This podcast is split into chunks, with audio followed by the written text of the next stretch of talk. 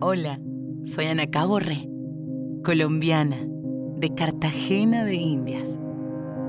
Una locutora caribe con ganas de darle voz a esas letras especiales que hayas escrito con el corazón.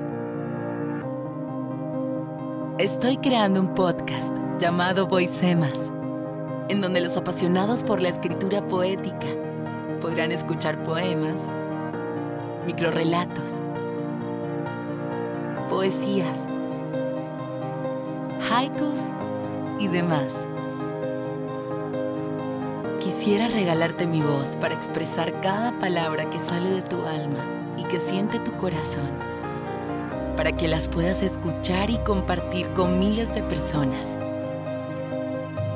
Me encantaría que juntos podamos convertir aquellas letras escritas en un cuaderno en un regalo para el universo entero. Y que aquello que escribiste rompa el silencio